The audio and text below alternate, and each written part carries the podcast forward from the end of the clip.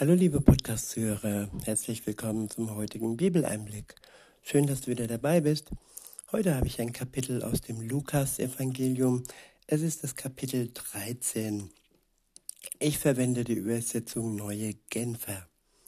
Der erste Abschnitt ist überschrieben mit Umkehren oder Umkommen.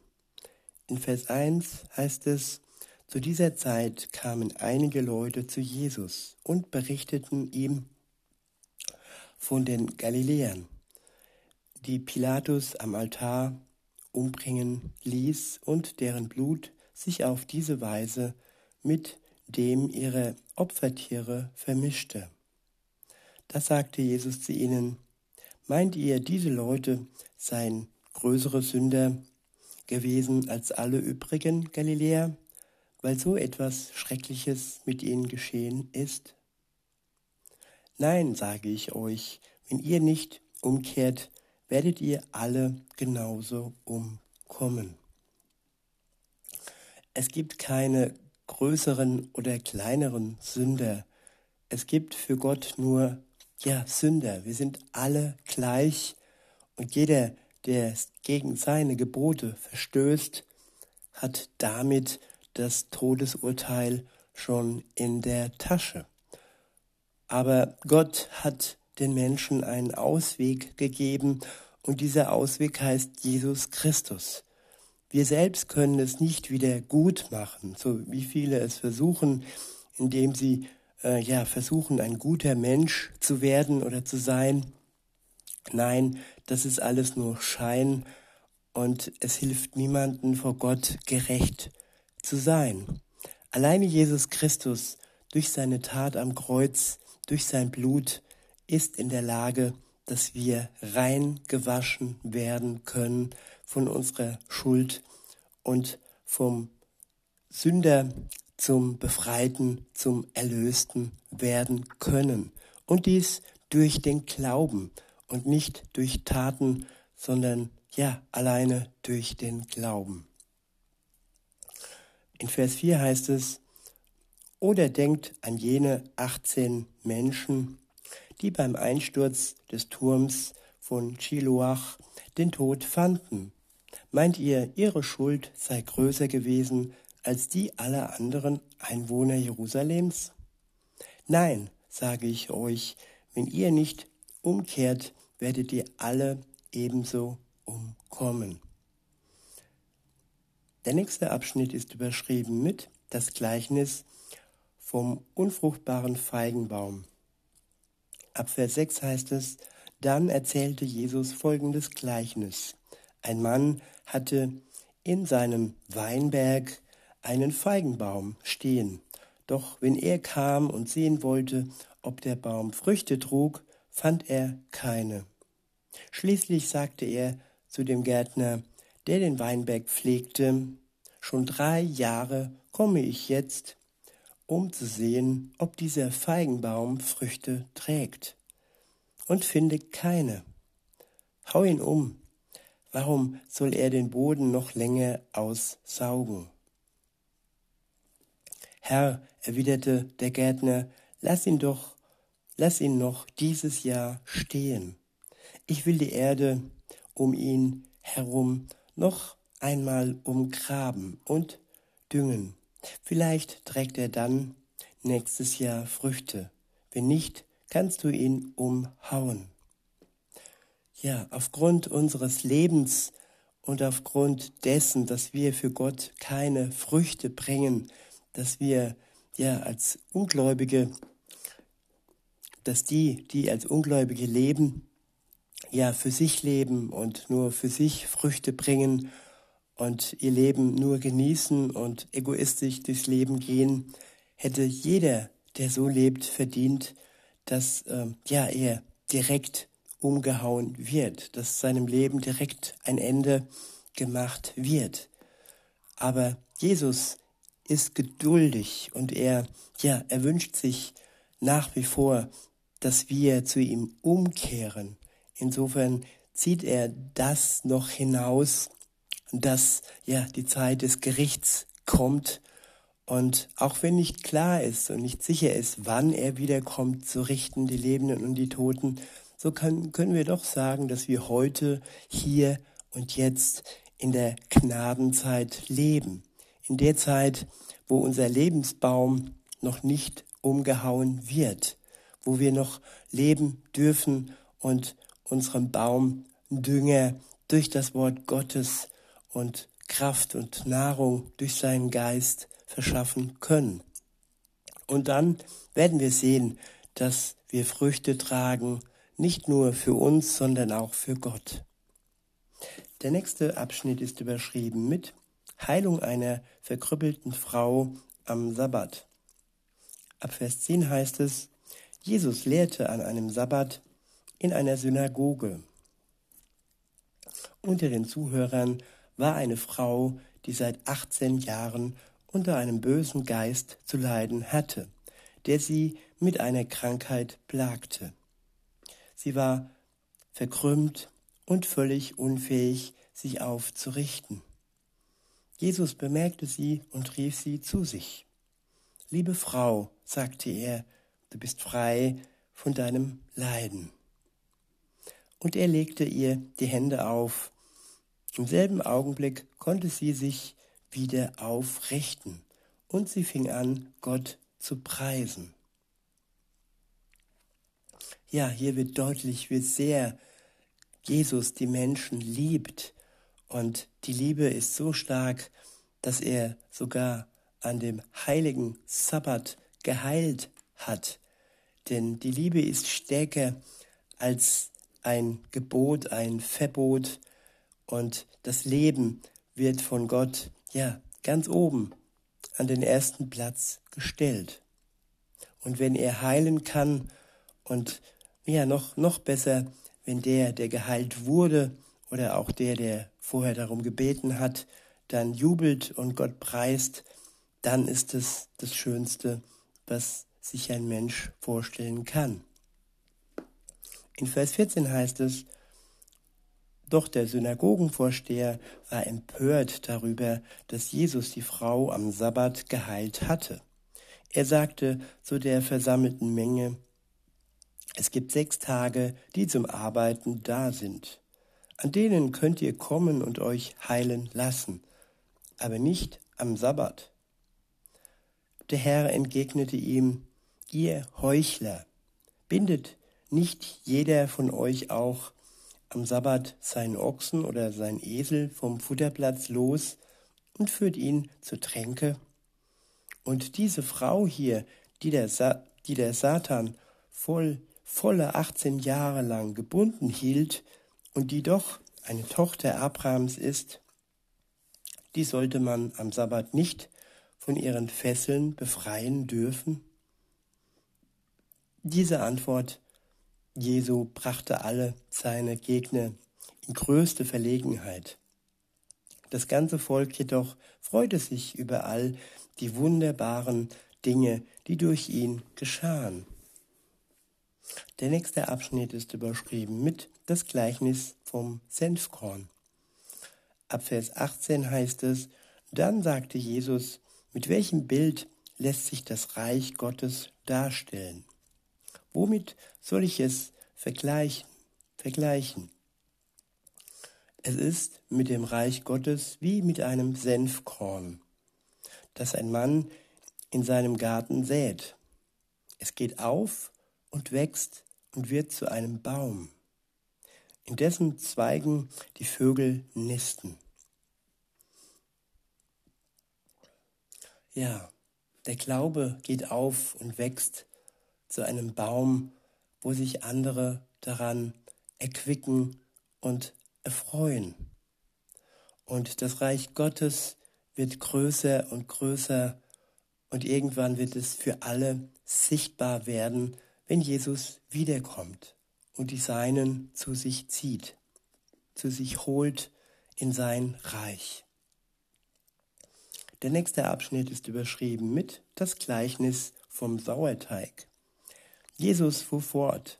Womit kann ich das Reich Gottes noch vergleichen? Es ist mit dem Reich Gottes wie mit dem Sauerteig. Eine Frau nimmt eine Handvoll davon, mengt ihn unter einen halben Sack Mehl und am Ende ist die ganze Masse durchsäuert. Ja, wir dürfen uns vom Geist Gottes durchsäuern lassen. Der Geist Gottes schafft es, dass wir auseinandergehen, dass wir wachsen, dass wir groß werden und dass wir für andere ja eine große ein großer Gewinn werden können. Weiter heißt es, der nächste Abschnitt ist überschrieben mit die enge Tür. Ab Vers 22 steht, Jesus setzte seine Reise nach Jerusalem fort. Er zog von Stadt zu Stadt und von Dorf zu Dorf, und überall lehrte er. Einmal wurde er gefragt, Herr, sind es nur wenige, die gerettet werden? Jesus antwortete, setzt alles daran, durch die enge Tür einzutreten. Denn das sage ich euch, viele werden versuchen einzutreten und es wird ihnen nicht gelingen. Ja, das darf man nicht falsch verstehen. Diese Tür steht offen für jeden Menschen. Also es ist kein, keine komplizierte Sache, durch diese Tür hindurch zu schreiten. Und wenn hier steht, dass es viele versuchen werden einzutreten, dann heißt das, dass es viele auf eine falsche Art und Weise versuchen, indem sie versuchen, gut zu sein, indem sie versuchen, etwas vorweisen zu können, indem sie sagen, ja, ich bin ein guter Mensch, lass mich doch eintreten in dieses Tor. Aber nur die, die im Vorfeld ehrlich sind und die sich eingestehen, dass sie ja mit Schuld beladen sind und bedürftig sind Gott gegenüber und dass sie seine Hilfe und seine Erlösung benötigen, nur die haben Eintritt in das, in die enge Pforte, weil das breite Tor, der breite Weg, da läuft der Mainstream, da laufen, laufen alle die, die denken, sie wären gut und sie würden alles schon schaffen mit ihren ja, guten Werken und Spenden und, und. Aber das sind alles Taten von, von Menschen. Und wer die Tat Jesu außer Acht lässt, dass er für uns gestorben ist, damit wir durch diese enge Tür hindurchgehen können, wer das tut, der wird nicht eintreten können.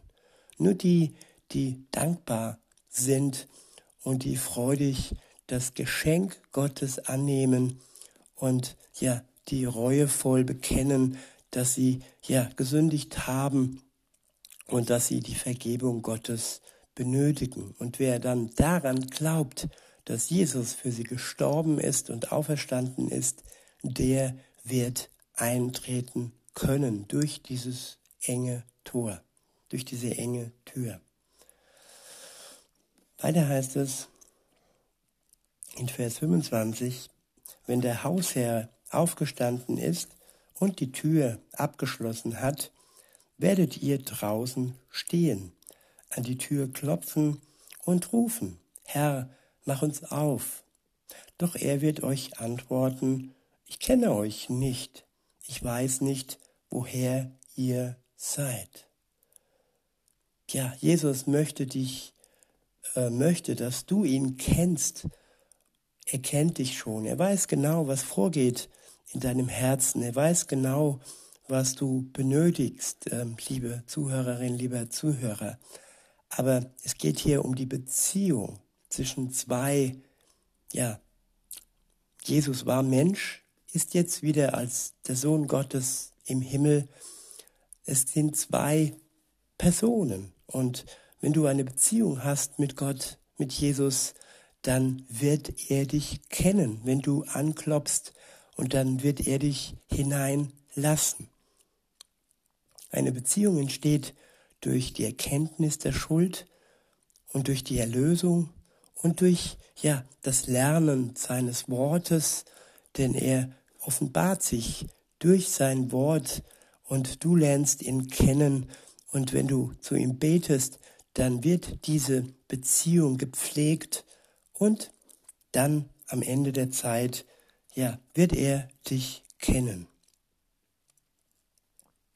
Weiter heißt es, dann werdet ihr einwenden, wir haben doch mit dir gegessen und getrunken und du hast auf den Straßen unserer Stadt gelehrt. Er aber wird euch noch einmal dasselbe antworten. Ich kenne euch nicht, ich weiß nicht, woher ihr seid. Geht alle weg von mir, ihr mit eurem unrechten Treiben. Ja, wer Gott kennt, der distanziert sich von seinem unrechten Treiben. Der lässt sich verändern durch seinen Geist und der wird, der wird ihm gleich werden. Er lässt sich umgestalten und das unrechte Treiben wird ja verschwinden. Vielleicht nicht ganz, aber dennoch werden wir ihm mehr und mehr gleich werden. Und durch seine Gnade werden wir durch den Glauben in diese Tür hineintreten können. Weiter heißt es in Vers 28, dort draußen bleibt für euch nichts als lautes Jammern und angstvolles Zittern und Beben. Wenn ihr sehen werdet, dass Abraham, Isaac und Jakob samt allen Propheten im Reich Gottes sind, ihr aber ausgeschlossen seid, ihr aber ausgeschlossen seid. Von Osten und Westen und von Norden und Süden werden Menschen kommen und sich im Reich Gottes zu Tisch setzen. Es gibt Letzte, die werden Erste sein und Erste, die werden Letzte sein. Ja, alle werden kommen und beim großen Festmahl, bei der großen Hochzeitsfeier, wo er, unser Bräutigam und wir zusammen seine Braut sein werden. Der nächste Abschnitt ist überschrieben mit Jesus lässt sich nicht von seinem Auftrag ab bringen.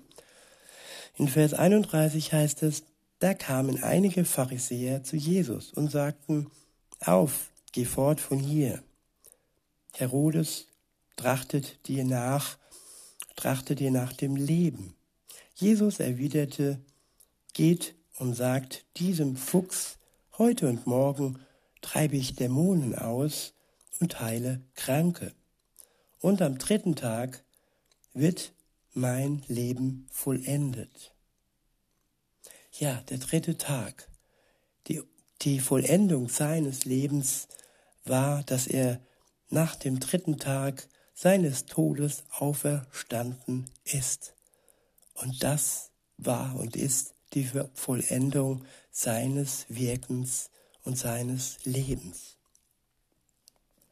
Weiter heißt es, ja, ich muss heute und morgen und auch noch am darauffolgenden Tag meinen Weg gehen, denn es ist undenkbar, dass ein Prophet an einem anderen Ort umkommt als in Jerusalem.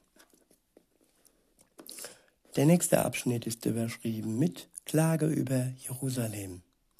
In Vers 34 steht Jerusalem, Jerusalem, du tötest die Propheten und steinigst die, die Gott zu dir schickt. Wie oft wollte ich deine Kinder sammeln, wie eine Henne ihre Küken unter ihren Flügeln nimmt. Aber ihr wart nicht gewollt, aber ihr wart nicht gewollt. Seht, euer Haus wird verlassen sein. Ich sage euch, ihr werdet mich erst wieder sehen, wenn die Zeit kommt, in der ihr rufen werdet, gesegnet sei er, der im Namen des Herrn kommt. Ja, das ist ein, ein Ruf, der aus dem Glauben heraus ausgesprochen wird, dass Jesus gesegnet ist, da er im Namen des Vaters kommt. Und jeder wird gesegnet sein, der im Namen des Herrn kommt. Und so, ja, wünsche ich mir auch den Segen für euch, wenn ihr ja für euch in Anspruch nehmt, was Jesus für euch als Geschenk bereit hält. Eine Beziehung mit ihm und vollkommene Befreiung von der Schuld, Erlösung, Auferstehung und ein Ziel, das bis in die Ewigkeit hinein reicht. In diesem Sinne wünsche ich euch noch einen schönen Tag und sage bis denne.